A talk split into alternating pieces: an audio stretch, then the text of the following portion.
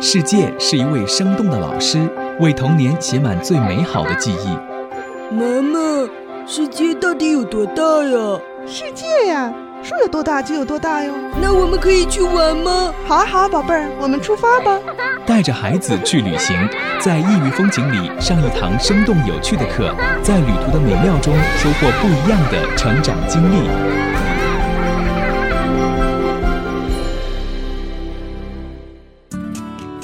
各位来自全球的听友还有网友，你好，我是子聪，欢迎你收听今天的带着孩子去旅行节目。不管对什么样年龄的人来说，我们旅行的时候呢，如果不走心，也会是走马观花，留不下太多的一些印象。但是如果在旅途当中和当地和当地的人有更多的互动，有更多的观察，那么这个地方的记忆呢，就会更加的生动，也会更加的有趣。我们今天节目要继续和楠楠老师来聊一聊，所以说他和孩子们一。一起去宝岛台湾写生绘画的一些故事，还有大家比较关心的一些跟绘画相关的问题。欢迎你收听我们今天的节目。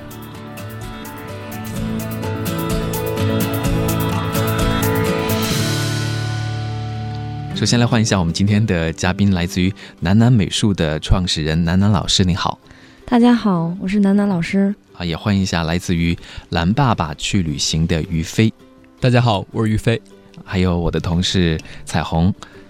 大家好，我是彩虹。就我们自己出去旅行的时候，有的时候都会做一些纪念嘛，对吧？像买一些纪念品啊等等。但是像楠楠老师带着自己的学生出去旅行的时候，通过画画这种方式来纪念，我觉得特别的好。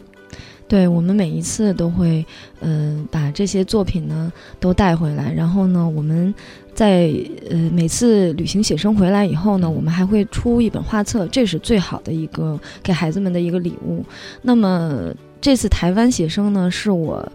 呃，这么多旅行中写生，因为在台湾写生之前呢，我们去过很多次，但是呢，只有在台湾写生之后，我下定了决心要把这个画册要出来，所以这个台湾画册呢，是我们第一个，是南南美术的第一本画册。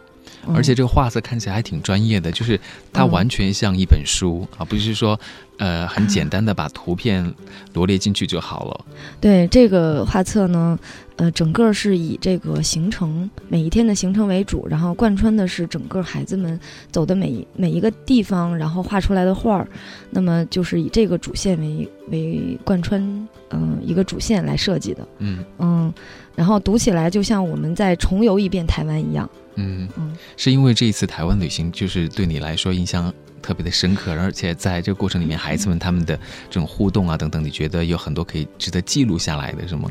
对，嗯，台湾这次呢是算是我们。嗯嗯，出去的一个比较远的地方了，嗯，因为那个之前我们都是在国内嘛，国内写生，嗯，然后准备的东西没有那么多，然后因为是国内嘛，所以我们也不会那么多的安排，因为像呃，我们这次台湾呢，也是我们第一次又办一些证件啊，然后一些事情啊，都是比较呃嗯一些事情吧。算是，然后，嗯，小朋友比较兴奋，然后一说去台湾比较兴奋的一件事情，嗯，对，然后在这里边呢，我们还特殊安排了一次，就是和呃平时写生不一样的地方，就是呃去海洋馆，台湾有一个垦丁那边有一个国立海洋生物博物馆，对对对，是这个地方。然后我特意安排了一个夜宿，夜宿呢，嗯，我们是把家长跟孩子分离出来的，嗯，小朋友很兴奋。然后特别喜欢，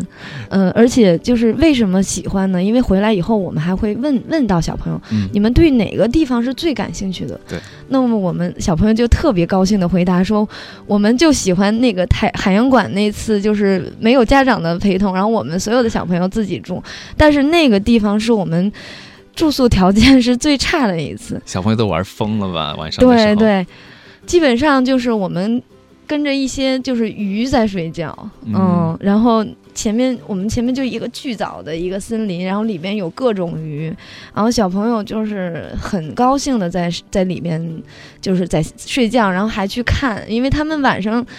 熄灯了以后，那鱼还是鱼还是在游嘛，然后他们也会去看，然后第二天早晨，因为那个台湾的那个那个海生馆它是。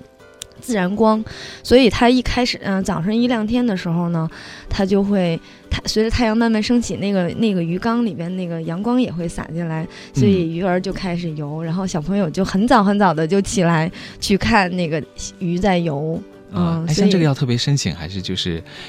呃，这个就是特别要申请，然后这些也是包括那个呃做做旅行安排的那个负责方会帮助我们安排。呃，这特殊的安排，因为这个也是确实是很难的，就是到了暑假或者寒假时候，如果想安排进入住宿什么的，是很难安排的，所以这些都是只能靠但我觉得这个经验对于孩子来说真的特别的有意思。对对对，这个特别有意思，而且当时我们陪同他们住下以后，嗯，然后他们会自己去拎着那个被褥领去领被褥，然后铺床，集体生活，呃，集体生活。然后我们还会夜探海洋馆，嗯。嗯、去喂去喂鲨鱼，然后看鲨鱼睡觉，然后去呃去那个看那个什么水母，还有看那个海豹。什么小企鹅什么的都是都特别好，他们嗯特别喜欢。嗯嗯，而且最后回来以后，我们也是第一次留了一个不是画画的作业，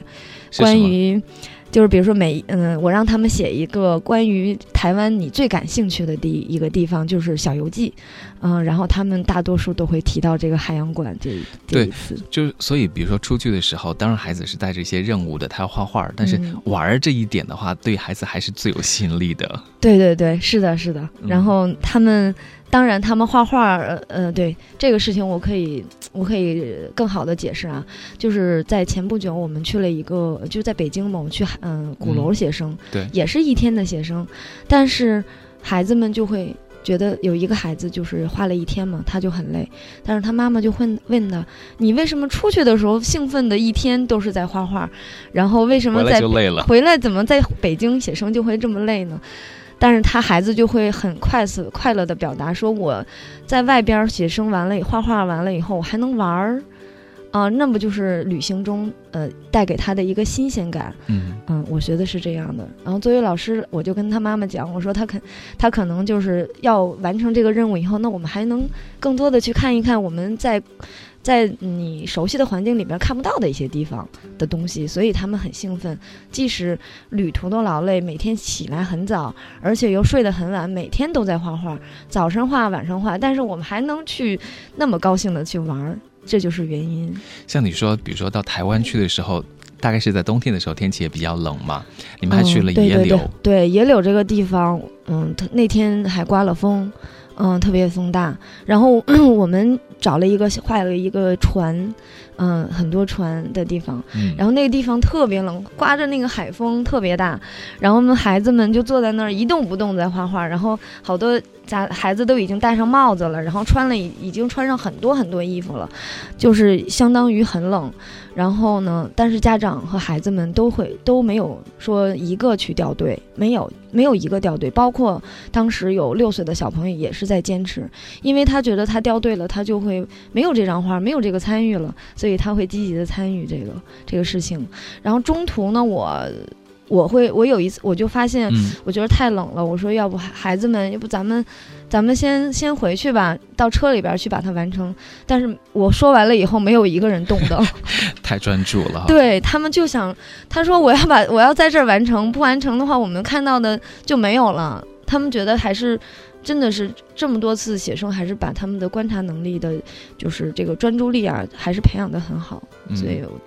你把这个管作叫写生精神哈。对写生精神，这是我们一直的一个呃精神吧。嗯，那我想问一下，就是关于孩子他的观察力，比如说对于家长来说，我们怎么来引导？就可能说，嗯、我出去去看这个，比如我去一个呃那种森林公园，我可能里边有植物，我有动物，那可能孩子他他看到的呢，因为他的角度可能跟家长不太一样嘛。然后比如说我们想希望他通过观察的更仔细，或者说能够更抓住这个事物的这种特点，就是家长怎么来引导孩子？嗯啊，好，我说一下哈，那个这个问题，我觉得是这样的，就是因为这个问题有很多家长会在问到我，特别多的问题，嗯、这也是一个呃主要的问题，就是大家都希望解决呃的问题，所以呢，就是你们在出行的时候，比如说家长有，呃有有时间的时候带着孩子出去的时候，一定要告诉他，一定要去让他观察，然后告诉他，比如说你你想知道，你想告诉他这个地方，比如说比如说你刚才提到的这棵树是什么样的，但是你一定要告诉他到到细。到什么细呢？比如说孩子，你说宝宝，你可以摸一摸树皮是什么样的感觉，可以让他去触碰它，然后再去观察它。哎，你看它，或者是你，你可以让他自己去说像什么东西，或者是你看看它上面是有什么有什么样的纹啊，嗯，比如说像树叶，比如说你看看它像什么呀，什么样的树叶或者怎么样，比如像银杏叶，它像扇子，对不对？你可以让他去说，然后你再去提示他。然后他这个事情就非常的印象非常深刻，嗯，然后比如说每到了每一个地方，你觉得这个地方需要让他嗯知道的时候，你就要耐心的给他讲解，然后你可以让他提问，也可以让孩子就是不断的跟你提问，提出一些问题，然后你帮助他解决，嗯，这样子就是最好的最好的办法。嗯，还有一个就是，比如说有的家长可能比较忙，因为我们也遇到一些家长特别特别忙。然后呢，我希望这样的家长比较忙的家长呢，可以怎么样呢？可以去，嗯，买一些书，但是我希望是一些就是实物，嗯，就是比如说树就是树，嗯，比如说鱼就是鱼，是真的鱼，真就是那样的东西。然后你就去告诉他，让他观察，这样。比如说像以前我们买书的话，可能会买别人画好的一些作品。对对对。那更有甚者会买那种方便孩子画画的，什么简笔画的，嗯嗯。呃，就让孩子比较快速的来画一个东西出来的。但是比如说像楠楠你讲，买一本书上面是一些实景的图片，那可能孩子他在模仿要画的时候，他就没有办法那么简单的跟着那个线条就画出来了哈。对。嗯，对，就是比如说，你要是给他一个实物的话，他肯定会难一点。嗯，但是你要是给他一个画好了的一个简笔画的书，对，会很很简单。这样的话，之后你这样训练下来以后，就这样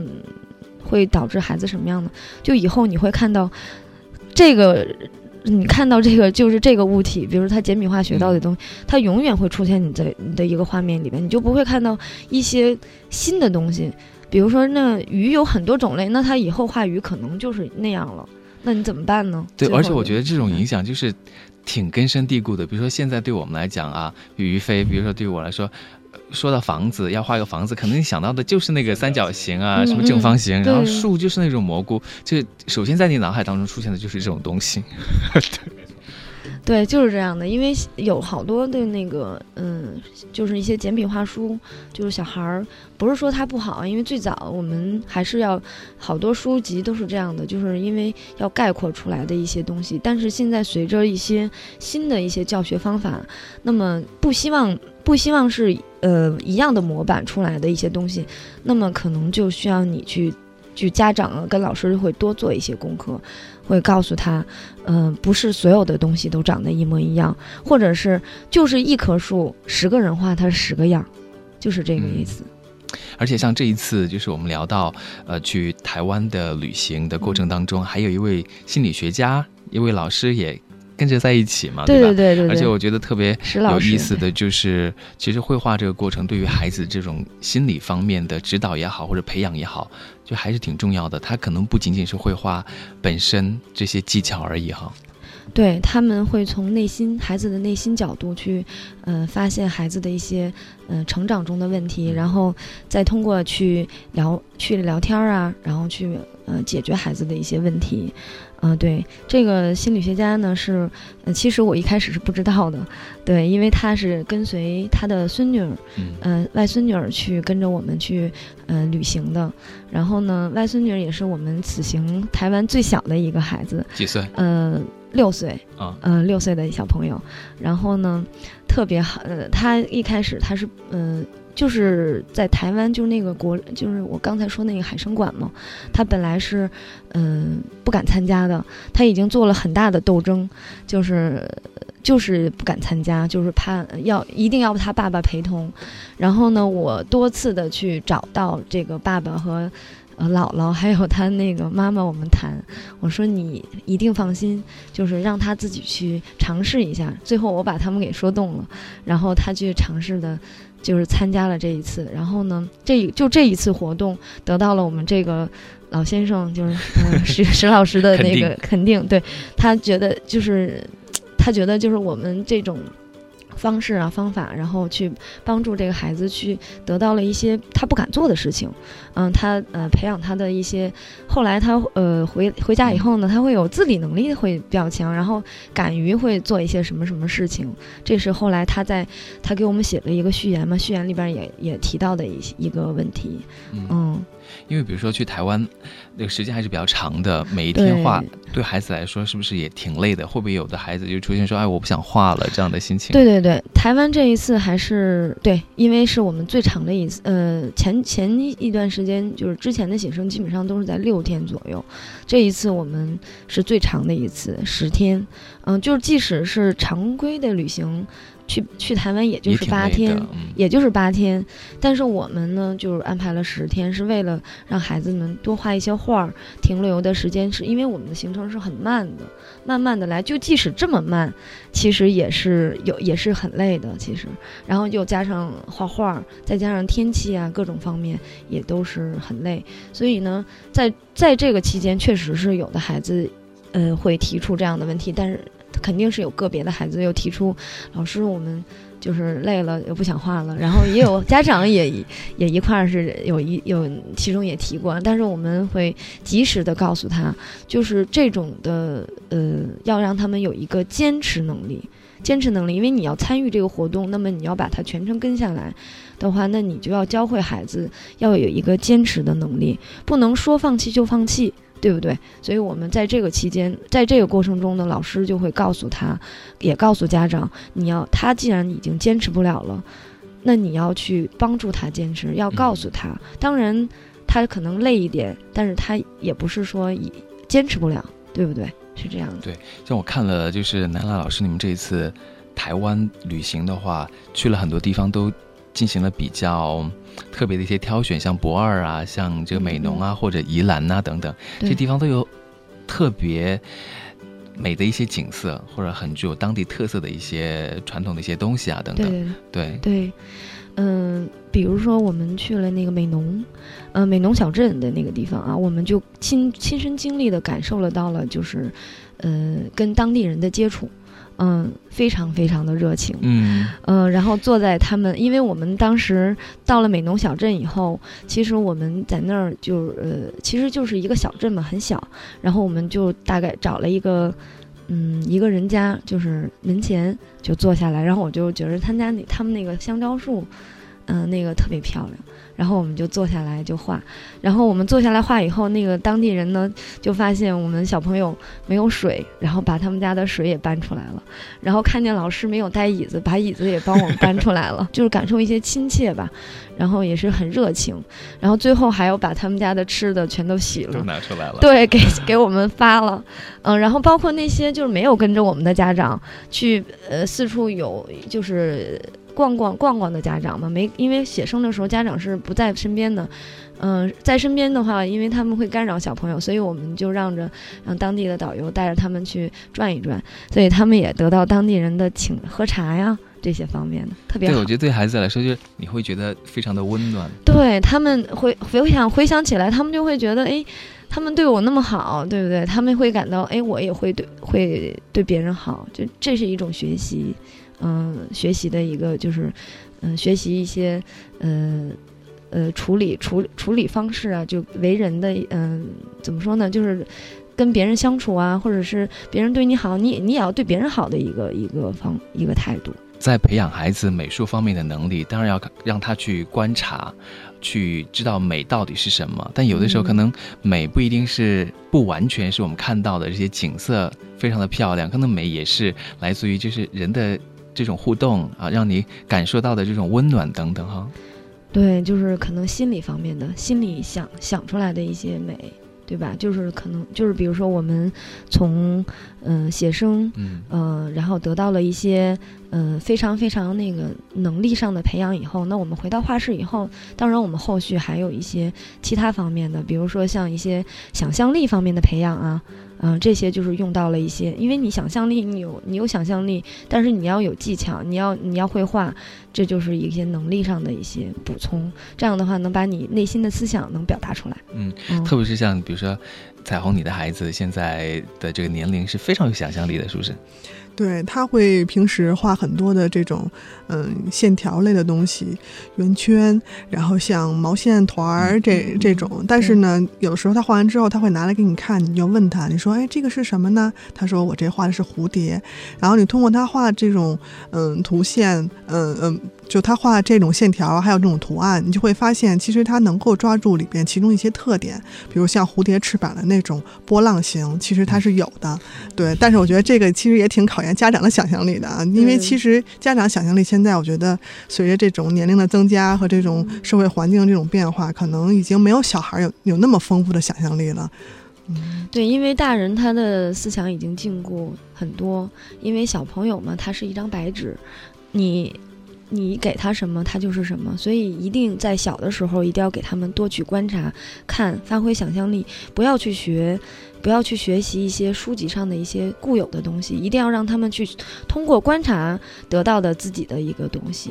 嗯，所以就是小朋友呢，非常嗯小的时候就要注意培养这些方面。嗯，一般从几岁开始培养啊？这个嗯，一般是从其实应该是从三岁左右就开始培养了，但是两岁左右的时候就已经可以亲子涂鸦，像有的孩子一岁多就可以跟着妈妈一块儿去玩这些有颜色什么。嗯，线条，他可他只要拿抓笔，你就可以让他去玩儿。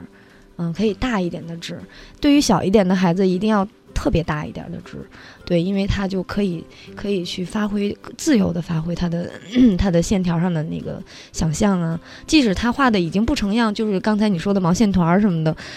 也是他的画儿。你要你要很认真的去问他，宝宝，你画的是什么？他会很认真的去跟你说一个很长很长的故事。这个是我们经常会做的事情。我会问，我与我我们在画我们在画想象画的时候，我就会问孩子，我说你今天画了什么画啊？他会非常非常的高兴的会跟你说滔滔不绝，就是说到，对，会说到你很，就是说到很长很长，就是他的故事很长，对，他的画每每一张画都是故事。对，你要一定作为家长来说，一定不能上来拿过来就先说这孩这张画是好与坏，一定要先听孩子讲一讲他的画里的故事，嗯，这是家长要做到的。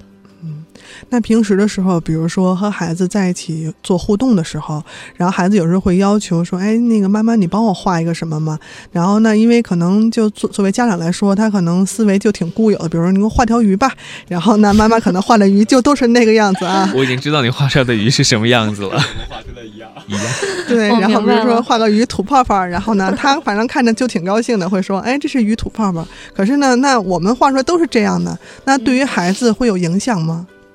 会有影响，嗯，那是肯定会有影响的。什么影响啊？嗯，就比如说他会学妈妈的，妈妈这条鱼，啊，永远就是妈妈这条鱼了，嗯。但是也有的孩子他，嗯，可能就，可能也没有影，也没有任何影响，不是说绝对的这个事情，就是他可能看到这条鱼以后，他也会，他也会画出自己的那条鱼，嗯，因为他年龄的特点嘛，他的小肌肉。嗯，比如小肌肉还没有长全，它可能也是歪歪扭扭的。那么它还是自己的那条鱼，它只是它只是知道了你给它画了一条鱼，这个鱼到底是什么样的，到底是胖的还是瘦的这样子。但是我觉得你可以。你可以，因为现在那个网络比较发达，你手手机马上可以直接就上网，那么你直接就可以点击宝宝，我给你搜一条鱼，我给你搜索一条鱼，然后你可你你可以搜索一条什么海洋鱼或者什么鱼的，然后你就会告诉他这个名字，然后哦，他知道这个鱼是那个那个样海洋里的鱼或者什么样的鱼，然后你要给他正确的信息，因为现在孩子一定要给他正确的信息，如果你要给他错了，那他脑子里边永远是这个错的了，因为小孩的记忆能力非常好。非常非常好，就可以去引导他，就说，哎，可能妈妈画这个鱼是这个样子的，可能它只是其中的一种，但是鱼其实是有很多种的。对对对，这是对的，就是你要告诉他，不是这一条鱼，是就永远就是这一条鱼了，就是一鱼就长这样。你要告诉他鱼很多很多的种类，然后你就可以告，你就给，如果没有什么。嗯，没有什么现场的观察的能力条件的话，那你可能就要给他看图片了，大量的图片去给他告诉他鱼是这样这样。那么小孩就非常有，他就会记住哦，鱼很多种类。那我们画的时候，鱼不是长得一样，有带鱼是吧？长条的，还有鲤鱼什么鱼的，对不对？我们在在课堂上讲课的时候也是这样。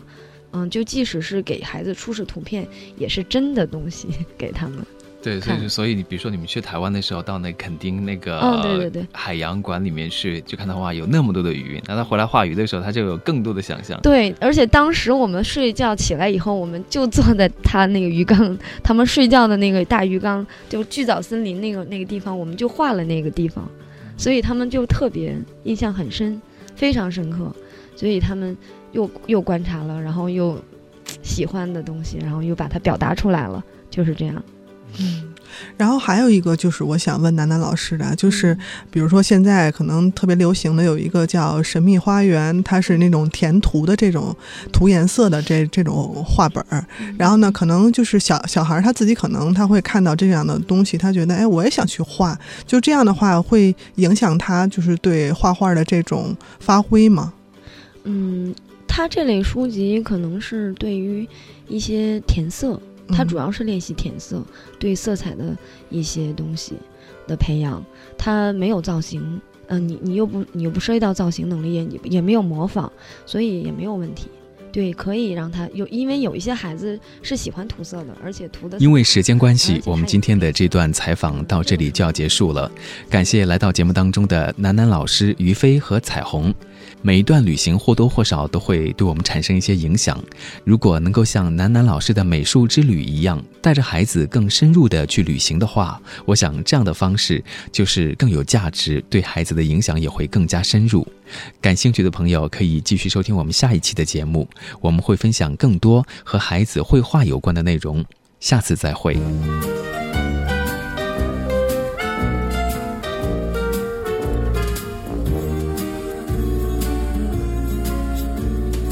我是你好朋友，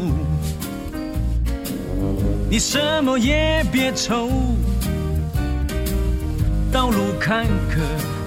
困难多，要是万八千里才到家门口。你只要想起我在你左右，哦，我是你好朋友。哦，对，我是你好朋友。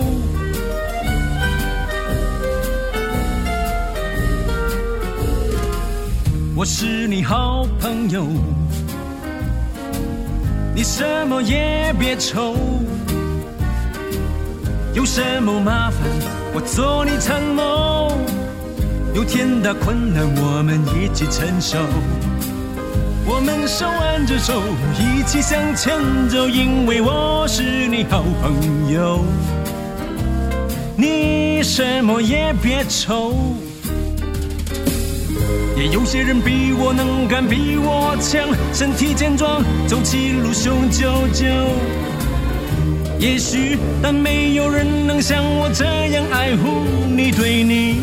是毫无保留。多少年岁月稠，我们的命运紧相连，我们的友谊更加深厚。我是你好朋友，哦，对，我是你好朋友，我是你好朋友。